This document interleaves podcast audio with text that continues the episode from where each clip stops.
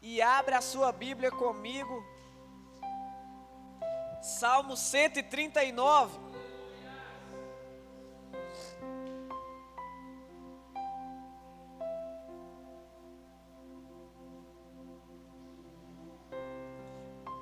Salmo 139, versículo 1 em diante. Nós vamos ler Bíblia.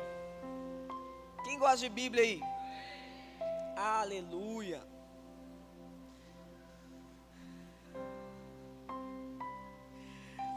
Salmo 139, versículo 1 em diante.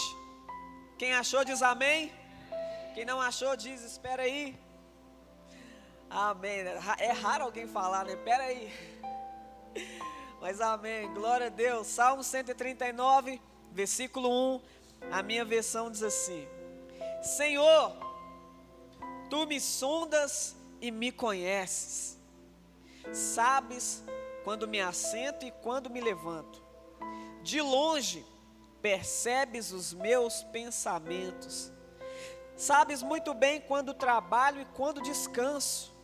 Todos os meus caminhos são bem conhecidos por ti. Antes mesmo que a palavra me chegue à língua, tu já a conheces inteiramente, Senhor.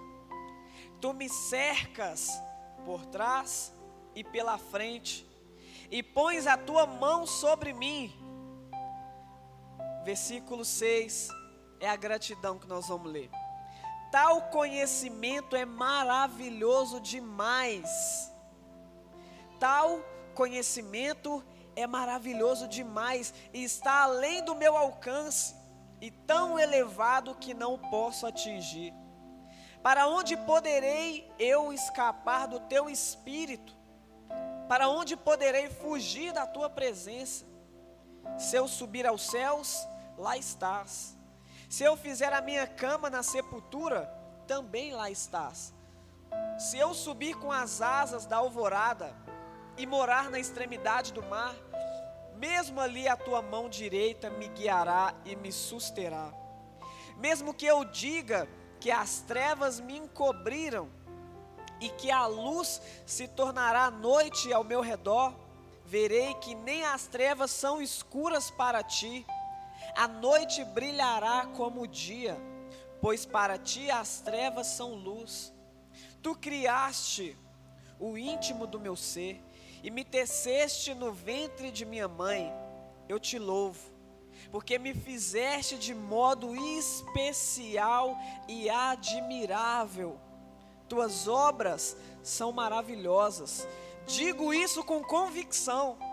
Meus ossos não estavam escondidos de ti quando em secreto fui formado e entretecido como nas profundezas da terra. Os teus olhos viram o meu embrião. Todos os dias determinados para mim foram escritos no teu livro antes de qualquer deles existir. Como são preciosos para mim os teus pensamentos, ó Deus. Como é grande a soma deles. Se eu os contasse, seriam mais do que os grãos de areia. Se terminasse de contá-los, eu ainda estaria contigo. Quem dera matasses os ímpios, ó Deus Afaste-se de mim os assassinos, porque falam de ti com maldade. Em vão rebelam-se contra ti. Acaso não odeio os que te odeiam, Senhor? E não detesto os que se revoltam contra ti? Tenho por eles ódio implacável.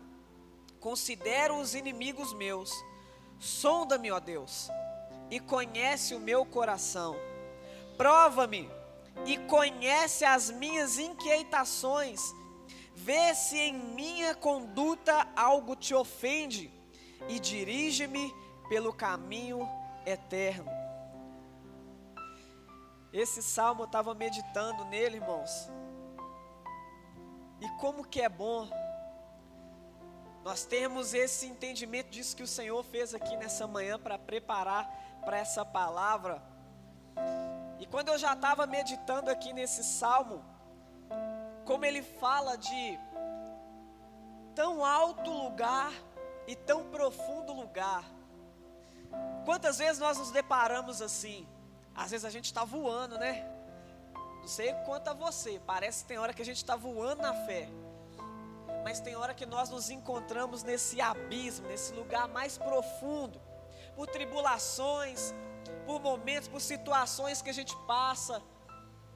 E isso aqui eu vejo, quando eu li esse versículo todo, por isso que eu falei assim: vem no meu coração, o Senhor colocou no meu coração. Lê esse, esse capítulo 139 todo, porque fala de muitos altos e baixos, mas fala como se fosse aqui os filhos do Senhor, independente da situação, independente de como estamos vivendo, mostra o braço do Senhor abraçando toda a humanidade, abraçando todos os nossos momentos, abraçando todas as nossas situações, tribulações, abraçando tudo isso e nos trazendo para perto, assim como o Salmo 91 fala: aquele que habita no abrigo do Altíssimo, aquele que abriga, debaixo de suas asas, esse pode dizer: O Senhor é o meu refúgio, o Senhor é a minha proteção. Então, o que o Senhor quer dizer para mim e para você nessa manhã é mais entendimento sobre o amor dele em toda e qualquer situação que você esteja passando. O amor do Senhor, a convicção. E como foi falado muito aqui, orado pelo pastor, foi falado pelos os irmãos aqui do louvor. Nós precisamos de ter esse entendimento e o Senhor ele libera essa atmosfera sobre as nossas vidas para que nós entendamos que Ele está próximo.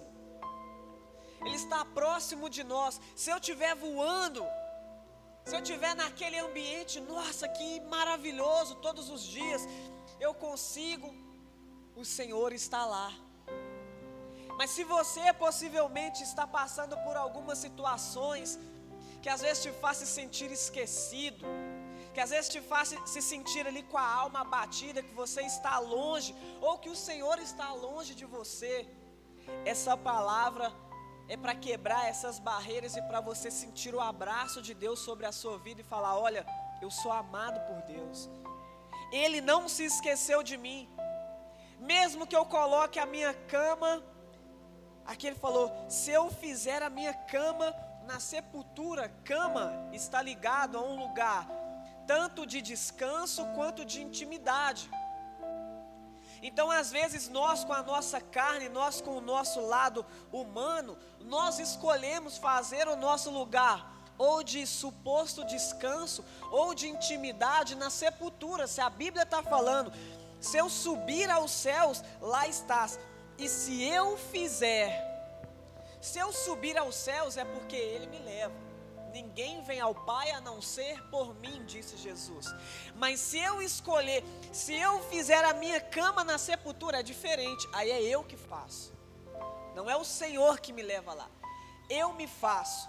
Se eu fizer a minha cama na sepultura, nesse lugar de morte, nesse lugar escondido, nesse lugar escuro, nesse lugar aonde eu escolho, mesmo assim lá ele está porque a mão poderosa dele em amor, ela vai nesse lugar. Quando Jesus decidiu pagar pelos nossos pecados, ele estava ali naquela cruz e ele morreu. E a Bíblia fala que ele desceu ao inferno. Jesus desceu ao inferno. E a mesma Bíblia diz que a poderosa mão de Deus foi lá tirar Jesus juntamente com a chave da morte. E a Bíblia diz que ao trazer Jesus, vários outros também ressuscitaram e entraram na cidade. A Bíblia fala isso, é um relato bíblico, é verdade. Então, quando eu olho para isso, quando nós estamos em Cristo, mesmo quando nós decidimos fazer a nossa cama na sepultura, a mão de Deus já foi lá por causa da, da evidência de que Jesus morreu, foi no inferno buscar a chave da morte e foi resgatado por Deus. Então não existe, a Bíblia continuou dizendo aqui que, olha, verei que nem as trevas são escuras para ti, não há lugar aonde se esconder de Deus. Nós criamos lugares de tentativa de. É assim, lá desde o do Adão lá, ó, é Bíblia. Pecou, comeu do fruto que não podia. Primeira coisa que ele fez quando entendeu que Deus vinha ao encontro dele todos os dias, é do homem. Ali, Adão já estava falando esse versículo aqui, ó. Ele foi lá, comeu do fruto, se encontrou em trevas, em pecado, encontrou sua vergonha. O que, que ele está fazendo? E, se eu fizer a minha cama na sepultura, ele foi se esconder de Deus. Ali o jardim era um lugar de intimidade. Todos os dias o Senhor ia lá ter intimidade e aquele descanso.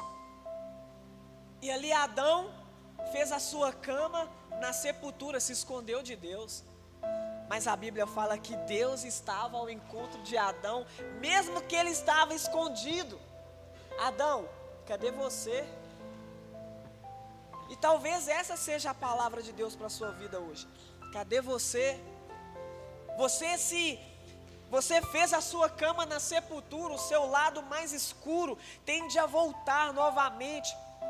Mesmo que às vezes nós estamos ali voando em Deus, a, o nosso eu, a nossa carne, tem essa tendência de fazer a nossa cama na sepultura e o Senhor sempre vem, porque as, as nossas trevas é o suficiente para escondermos de Deus. Agora, quando eu leio esse versículo aqui, verei que nem as trevas são escuras para ti. Da nossa parte, da parte de Adão no pecado, ele estava escondido de Deus. Mas Deus já sabia onde Adão estava. E as trevas de Adão não foi o suficiente para apagar Adão de Deus. Deus ainda desceu e sabia que ele estava lá. Mesmo a pergunta, na verdade, era para Adão olhar para dentro de si e falar: Uai, mesmo na minha treva você me encontra? Quando Deus pergunta, Adão, cadê você? E Adão ouve a voz de Deus, fala: Eu estou em, em trevas, colocando a minha cama na sepultura. Eu, só que eu ainda estou ouvindo a voz dele me procurando. Eu ainda estou. Opa! Então, ou seja, as minhas trevas não é o suficiente para me bloquear da visão de Deus. Senhor, tu me sondas e me conheces. Tu me son o sondar é aquela aquele vasculhar. Por isso que ele finaliza também o capítulo 139 versículo 23 e 24. Sonda-me, ó Deus. Mas aqui no versículo 1 ele fala: Tu me sondas e me conheces. Ele já sabe. Ele já sabe, mas aí ele pede de novo. Pra, por quê? Porque depois de viver alguns momentos com Deus, ele, ele pede porque ele sabe que é bom. Sonda-me, ó Deus e conhece o meu coração. Mas ele já falou aqui no, no, no versículo 1. Tu me sondas e me conhece. Aqui não era uma pergunta, não era um pedido. Ele já estava afirmando: Tu me sondas e me conhece. Pronto. Aí no final do, do capítulo ele fala: Sonda-me, ó Deus, e conhece o meu coração. Prova-me e conhece as minhas inquietações Vê se minha conduta algo te ofende. Tem alguma, alguns, algumas traduções que falam: Vê se há em mim algum caminho mal. Por quê? Agora eu já, eu já tenho um entendimento que desde o ventre da minha mãe, quando ninguém ainda tinha me visto, o Senhor já conhecia meu embrião. Mesmo quando eu não tinha ossos lá dentro, no embrião, era bem pequeno, o Senhor já conhecia. O Senhor já sabia, irmãos, por isso que eu falei da gratidão aqui. Quando ele fala no versículo 6: Tal conhecimento é maravilhoso demais para mim. Porque eu, quando eu coloco que a minha vida já tem o conhecimento de Deus, da parte de Deus, mesmo antes de eu saber que eu ia nascer dessa forma física, quando eu olho no espelho, ah, eu sou, sou magrinho, eu sou mais, mais fofinho, eu sou preto, eu sou branco, eu sou o cabelo desse jeito, eu não tenho cabelo, ah, eu não. Independente de tudo isso, a Bíblia fala que ele já me conhecia antes de eu sair. E tal conhecimento é maravilhoso demais para mim, porque o negócio não é eu olhar para o meu físico, é saber que eu fui criado de forma especial. Você leu isso na sua Bíblia? Versículo 14: Eu te louvo, porque me fizeste de modo especial e admirável. Tuas obras são maravilhosas. Digo isso com convicção. Aqui a Bíblia não fala é, como exatamente estava o físico do salmista, mas ele fala isso com convicção, porque ele sabe que as obras de Deus são maravilhosas e ele já, Deus já conhecia ele no ventre. Então, se ele permitiu com que saíssemos do ventre, é porque as obras de Deus são perfeitas. Isso quebra, muitas das vezes, muita coisa que nos bloqueia. De romper em Deus, às vezes, por olhar para nós. Sabe, Deus ele tem uma história maravilhosa para mim e para você. Ontem eu tive um, um momento ali de conversar com uma cliente, tem 23 anos, e morava ali na Bahia, e está aqui no bairro, e ali o Senhor, irmãos, o lugar que você trabalha é ambiente de Deus. E ali, do nada, eu sempre gosto de falar isso, a gente acha que é do nada. Ela começou, conheci ela tem nem dois meses, e ela começou a vomitar ali algumas coisas. Entramos no assunto resumindo. Ela tem um jeito dela mais fechado, mais. E o Senhor começou a direcionar palavras, ela foi e expôs o coração dela. Ela, ah, eu não quero falar sobre isso. Falei, você já está falando. Foi abusada sexualmente com 15 anos de idade. Ah, eu já tentei já, psicólogo, já tentei isso, aquilo, eu carrego isso comigo. Falei assim, eu entendo a dor que você está passando.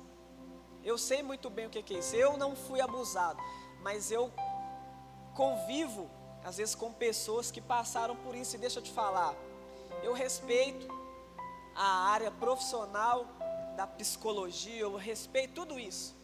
Mas você está conversando com um cara que é isso aqui, contei aquilo que todo mundo já sabe que eu sou um milagre vivo, que não era para mim estar tá vivo, que já era para me ter ido é, à sepultura há muito tempo, e Deus me resgatou desse lugar para me, me trazer vida e levar vida. Então, o Deus que eu estou te falando não é o Deus de, de YouTube, de historinhas, é um Deus que traz vida. Você está ouvindo minha voz?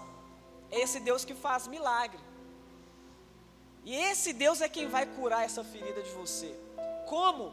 Eu não sei, mas a partir da sua escolha. Eu sei o que, que você está sofrendo e tal, que você não gosta às vezes de falar isso, mas repara, você está falando algo que te fere. Se ela tem 23 anos, que te fere há 8 anos. Você está falando para um cara que você conheceu não tem nem dois meses, você nem sabe se você poderia estar tá falando isso comigo. Esse ambiente aqui é de Deus. Por isso que você está falando tão livre aí, ó. Você tá, e ela começou né, a se emocionar, a chorar. Eu falei, você está chorando na frente de um cara que você conheceu não tem nem dois meses. Você acha isso normal? Você já tentou fazer isso? Ah, eu já tentei conversar, mas eu não consigo, eu não gosto nem de falar. Eu falei, você já está falando, já tem mais de minutos aí. Você não acha isso muito estranho, não? É porque esse ambiente é de Deus, Ele quer curar você, enfim. Ali eu reconheci ainda mais que o Senhor ele tem propósito nas nossas vidas a todo tempo, nós precisamos estar ligado nisso. Quando eu olho para isso, eu falo, Deus, eu te louvo porque me fizeste de modo especial e admirável. Isso é trazer o nosso valor. Que eu mais estava falando com essa jovem Era isso.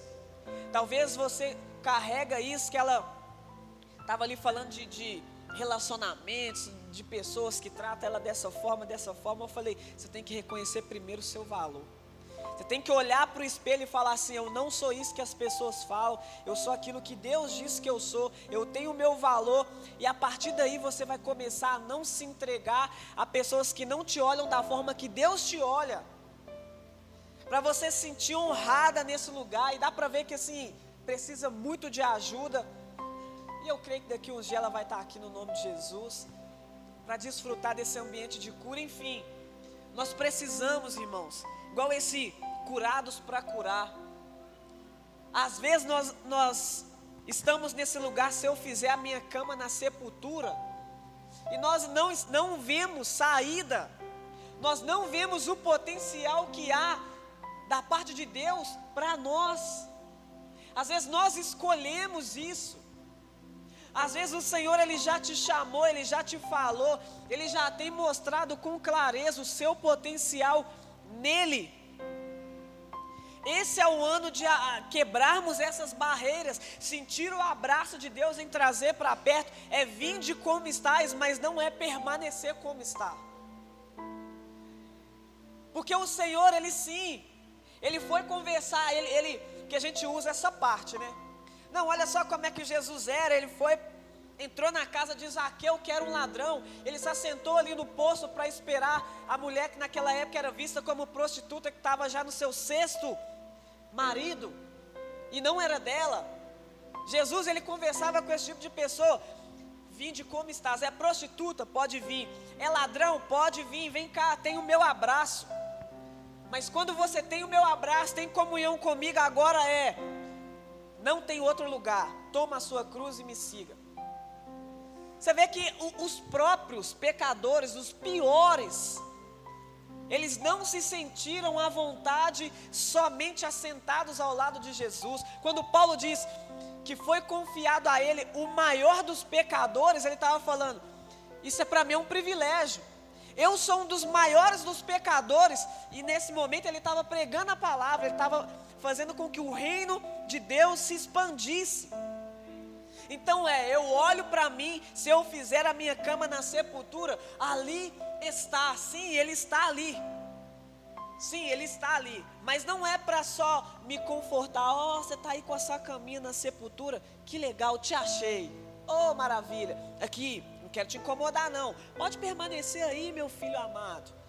Eu desci do céu, preguei numa cruz, paguei os seus pecados para vir é, quebrar essas barreiras encontrei você nas suas trevas para deixar você confortável aí na sua cama, na sua treva. Eu só estou te falando que eu te achei, só isso. Morri no madeiro, sofri, coroa de espinho, para te achar na sua treva e falar com você. Fica aí à vontade, eu só queria que você soubesse que eu te achei. Eu não conheço esse Deus. Eu conheço esse Deus que permitiu com que o seu filho Jesus pagasse pelo meu e pelo seu pecado, descesse ao inferno, mas falar: as trevas são luz para mim, mas eu vou aí te resgatar para sentar no lugar mais alto. Por isso que em Cristo, quando a Bíblia fala que nós somos ressuscitados com Cristo e estamos assentados à destra de Deus, esse é o lugar que Ele vai nos encontra nas nossas trevas, não é para falar que confortável é a sua cama na sua treva. Não. A poderosa mão dele é isso. Porque senão não tem sentido Deus enviar o seu filho Jesus para morrer e ir para o inferno, pegar a chave da morte e falar: Está confortável aí, meu filho Jesus? Pagou pelos pecados, fica aí, está confortável aí. Você tem autoridade no céu na terra e debaixo da terra. Você também tem autoridade aí, fica aí confortável, não. Pagou pelo pecado, reconheceu a purificação sobre a humanidade, agora sobe para reinar em vida. É isso que Deus quer para mim e para você. Tal conhecimento é maravilhoso demais para mim, mas só o conhecimento sem a ação. Por isso que a Bíblia fala que a letra mata e o Espírito vivifica. Se eu só ler aqui, eu falo, nossa, isso é maravilhoso para mim. Ler isso é bom demais. Mas o Espírito me guia, o Espírito continua revelando Jesus, o Espírito vai continuando revelando o amor de Jesus. Abra aí comigo, Romanos capítulo 8, versículo 35 ao 39.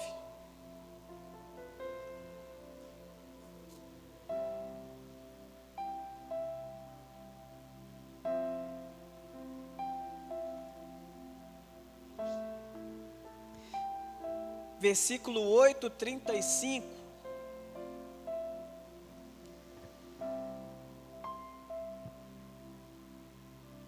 Vamos ler do 31. A gente coloca aqui o versículo, só que vai passando o olho e dá vontade de ler tudo, né? Glória a Deus por isso. Romanos capítulo 8, versículo 31. Que diremos, pois, diante dessas coisas? Se Deus é por nós, quem será contra nós? Aquele que não poupou o seu próprio filho, mas o entregou por todos nós, como não nos dará juntamente com ele e de graça todas as coisas? Quem fará acusação contra os escolhidos de Deus? É Deus quem os justifica. Quem os condenará foi Cristo Jesus que morreu, e mais, que ressuscitou e está à direita de Deus e também intercede por nós. Quem nos separará do amor de Cristo? Será tribulação, ou angústia, ou perseguição, ou fome, ou nudez, ou perigo, ou espada, como está escrito: Por amor de ti, enfrentamos a morte todos os dias Somos considerados como ovelhas destinadas ao matadouro. Mas em todas essas coisas somos mais que vencedores por meio daquele que nos amou. Pois estou convencido de que nem a morte, nem a vida, nem anjos, nem demônios, nem o presente, nem o futuro, nem quaisquer poderes, nem altura, nem profundidade nem qualquer outra coisa na criação será capaz de nos separar do amor de Deus que está em Cristo Jesus, nosso Senhor. Você pode aplaudir o Senhor por isso? É para mim e para você essa palavra. Nada pode nos separar do amor de Deus que está em Cristo. Agora, por que, que nós esquecemos o amor de Deus? Que está em Cristo, porque nós tiramos os olhos dele. Quando nós escolhemos colocar a nossa cama na sepultura, é porque nós tiramos os olhos da ressurreição de Cristo, que Ele está sentado no trono, e Ele disse: Vocês estão assentados aqui comigo. O amor de Deus, Ele vai. É isso, fique sem palavra não tem profundidade, não tem lugar, não tem altura, não tem aonde escondermos do amor de Deus. Que nós venhamos sair daqui nessa manhã com, com essa convicção. Por quê? Porque nós devemos ter esse discernimento ali. Aonde nós estamos hoje? Eu estou num lugar alto com Deus, voando em Deus. Tenha essa convicção sempre ele está comigo. Ali você estará. Agora você se encontra também em algum lugar desses que te faz sentir em um lugar escuro, profundo, de treva, um lugar aonde você acha que Deus está distante. Ali ele também está, mas não é para te falar que esse lugar é confortável não é para falar que você foi criado para esse lugar. Não é para falar que, ah, eu entendo a situação que você está vivendo. Sim, eu entendo, mas eu quero te tirar desse lugar. Para que você brilhe e brilhe cada dia mais. Para que nada apague o brilho do Senhor dos seus olhos. Satanás, ele é mestre em fazer isso. Ele não suporta o brilho de glória quando nós estamos queimando em Deus, voando em Deus. E ali ele coloca várias situações, você reparou isso? Que quando ele começa a falar, é, versículo 35. Quem nos separará do amor de Cristo Jesus? É, ele fala quem? Olha só. As, a luz de Deus quando brilha. Quem? Ele está falando alguém. Quem nos separará do amor de Cristo? Será tribulação? Será angústia? Uai, não é quem? Como assim será tribulação, será angústia, ou perseguição, ou fome, ou nudez, ou perigo, ou espada? É porque tudo isso está relacionado a pessoas. Talvez você está angustiado e esqueceu do amor de Deus por causa de palavra de pessoas, atitude de pessoas. Talvez você está em uma tribulação por conta de pessoas. Tudo isso está relacionado a pessoa, perseguição. Quem vai te perseguir? Pessoas. Então, tudo isso nós devemos colocar os nossos olhos fitos em Cristo, porque nele nós recebemos o amor de Deus. Quando ele fala, nem altura, nem profundidade, nem qualquer outra, outra coisa na criação será capaz de nos separar do amor de Deus que está em Cristo. Não é só ah, o amor de Deus, ele está em Cristo. Então, se eu tiro os olhos de Cristo, eu começo a desviar os meus olhos do amor de Deus, porque ele está em Cristo. Então, não tem como eu achar o amor de Deus na minha conta bancária, na minha esposa. Pode, pode, pode ser que tenha resquícios. Mas se eu coloco os olhos para mim, igual eu amo demais o meu filho, mas se eu, se eu achar o amor de Deus somente no meu filho, não é o suficiente. Se eu achar o amor de Deus somente na minha esposa, não é o suficiente. Porque aí eu coloco toda a minha expectativa nessas pessoas que são bênção para mim, que é de Deus para mim. Mas só que são falhos. Aí na hora que falhar, eu vou falar: Deus parou de me amar. Olha só essa tribulação que eu estou passando. E aí eu vou agir da forma que eu acho que tem que agir. Agora, se os meus olhos estão fitos em Cristo, o amor de Deus é muito mais fácil de eu ver na minha esposa, no meu filho, nos meus irmãos, nas falhas. Então, o que me separa do amor de Deus, que está em Cristo, são os meus olhos de às vezes olhar e escolher colocar a minha cama na sepultura, nas trevas. Porque quando eu estou olhando para Jesus, eu tenho esse discernimento tu me sondas e me conhece. Tal conhecimento é maravilhoso para mim. Ah, mas eu falei de novo. Olha para Cristo. Olha para Cristo. Você vai entender que o amor de Deus, você pode estar no lugar mais profundo, você vai falar: Ele está aqui. Ele continua me amando, Ele continua, o abraço dele continua disponível. Fique de pé no seu lugar, chamar o louvor aqui.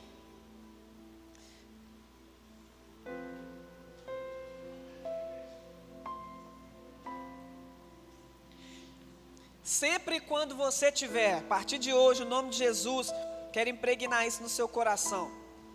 Sempre que você tiver em tribulação, em angústia, em perseguição, em fome, nudez, ou perigo, ou espada, sempre que vier situações adversas a você, agora você vai olhar para essas situações assim ah, você está querendo me separar do amor de Deus, né?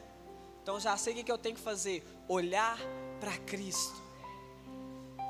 Porque senão você se depara com isso, você se depara com essas situações, você vai e prefere tirar os olhos de Cristo e, colo e colocar os olhos nessa situação, você vai se sentir pequeno, porque nós somos pequenos. Somos.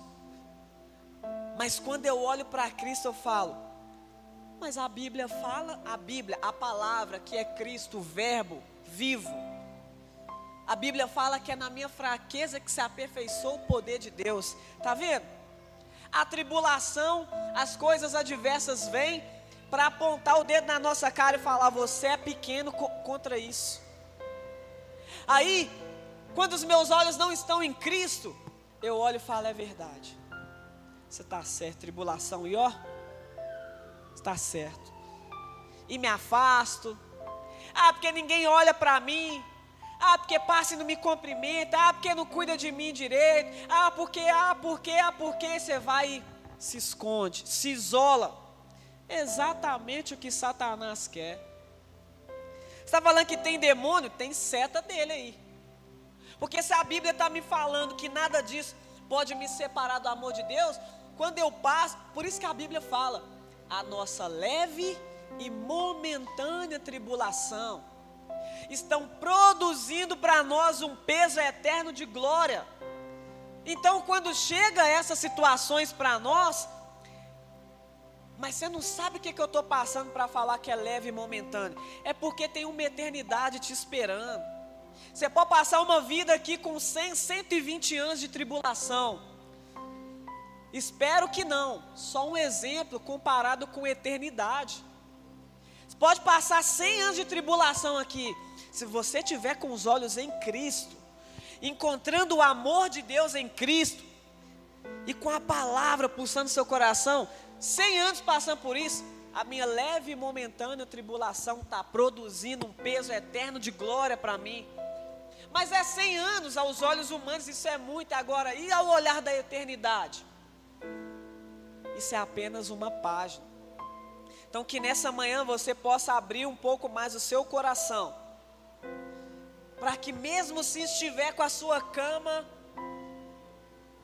nesse lugar de treva, os olhos do Senhor, nada fica oculto a Ele.